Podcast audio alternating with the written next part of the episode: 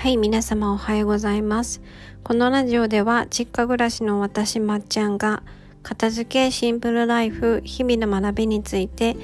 ゆるーくお話をしていきます。はい。最近ね、あの、会った友人、連続で、二人とも、あの、自分へのご褒美で新しいカバンを、ね、買ってらっしゃいました。で2人ともね嬉しそうにそのカバンについてのプレゼンテーションをしてくださって 嬉しそうにはい。私もカバン買おうかなってちょっと勝手に思ってます。はい。そんな今日この頃です。これでねもし3人目の友達が新しいカバン持って現れたらもうあの神様が買いなさいって言ってるのかなって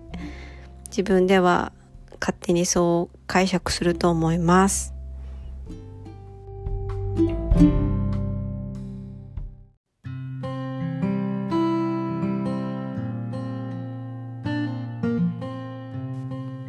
はい。では今日は早速テーマに移りたいと思います。今日は好きなはずなのにモヤモヤする服についてお話をします。はい、これはね今日からすぐできることなのでもし悩んでる方がいたら是非試してみてください。実は服に限らずですけども服が一番わかりやすいので今日はね服についてお話をします。はいじゃあいきなりですけど方法は簡単です。1週間その服を何度も着るんです。はい。あのー、季節外れの服は置いといてですけど、もし今その季節に着れるような服であったら、とりあえず月曜日からね、日曜日までその服を着倒すんです。はい。で、あのー、前提にね、その1週間はいわゆる実験なので、あの人にどう思われるとか、あの 組み合わせが変であのなんか変な風に思われるかもしれないっていうことはちょっと置いといてですねもう人にどう思われるかっていうのを置いといてとにかく着まくるんです。はい。でねあの今ある服との組み合わせとかもねもう頭ひねって絞って絞ってとにかく着るんですよ。はい。あの1枚で着れそうな服なら1枚で着たりとか重ねて着れそうだったら重ねて着たりとか付属する小物変えたりとかズボンスカート両方試したみ試してみたりとかとにかくその服と1週間真剣に向き合うんですよ。はいでねその知恵を絞って服を着た時の3つちょっと意識してほしいことがあるんですけどまずね朝その服を着る時のテンション。で日中着て何かやってる時のテンション。で最後その服を脱ぐ時のテンション。ねこの3つです。はい。朝ね服を着る時にもうなんかあー嫌だなって思うこともあるしいざその服を着るとなると下の服だからあの例えばヒートテックとかそういった下着を選ばなきゃいけない服だったりとかうーん逆にそうですね日中だったら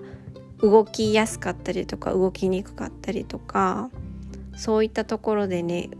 その服を着ててこうハッピーになったりとか逆にこう気がめいる瞬間があったりとかすると思います。で逆に逆にじゃないあと脱ぐ時のテンションなんですけどその服が着とってなんかしんどいもの例えばちょっとサイズがちっちゃかったりとかちょっとお腹が圧迫されたりとかちょっと首元がきずききつい服だったら脱ぐ時のテンションって多分高くなるんですよね。ああ楽になるみたいな。やっと脱げたみたいな。そういうテンションになるのかあーなんかこの可愛い服とおさわらばだみたいな。もう脱がなきゃいけないんだっていう悲しいテンション悲しい気持ちになるのか？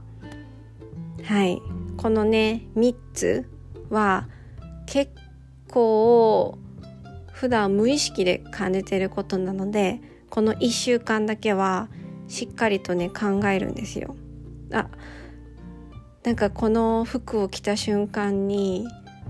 この服を着なかった理由を思い出したみたいな。そういえばこの服を着るとお腹が出るからご飯がたくさん食べれなくって友達とのお出かけの時に着れないから結局着る場面があんまりないなとかあのキャミソールとしか着合わせができないから結局着る日が選うんとせ狭狭ま狭狭くなって着ないなとかめっちゃ噛んでてすいませんはいあのー、そういう面倒くさい服とかなんかちょっと引っかかるところがある服っていうのはすごいデザインが好きで見た目が可愛くてときめいても着てるとちょっとテンションが下がるところがあるんですよね。でそういう服って結局着なくなるんですよね。はい。なのでそう好きなはずなのにモヤモヤする服って結構存在するんですよ。はい。ちょっとねそんな服がある人はもう今日からもしくは来週の月曜日から騙されたと思ってちょっと試してみてくださいはいじゃあ今日のテーマは好きなはずなのにモヤモヤする服でした。はい。ちょっとカミカミですいませんでした。舌が回っておりません。はい。じゃあ今日皆さん良い一日をお過ごしください。